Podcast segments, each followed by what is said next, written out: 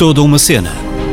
Saiba tudo sobre as novas séries e filmes na NIT FM. NIT FM.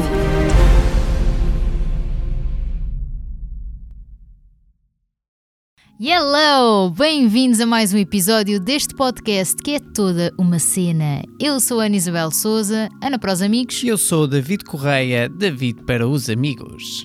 Esta semana vamos continuar na senda dos Oscars e falar sobre um filme que já está nos cinemas, que teve um total de seis nomeações para os Oscars e que coroou Anthony Hopkins como Oscar com o Oscar de melhor ator. Já devem saber de que filme vamos falar, mas quem não faz ideia, o filme de que vamos falar esta semana é O Pai de Father.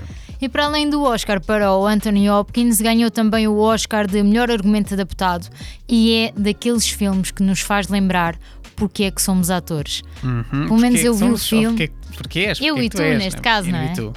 Porque Ok. nós, eu Nós, e tu, nós, eu e somos tu, somos atores, atores, pois. vamos ver aquele filme e ficamos tipo, uau, quero ser assim quando for grande. Exatamente. Fazendo então uma primeira introdução a este filme, foi adaptado de um espetáculo de teatro escrito por Florian Zeller.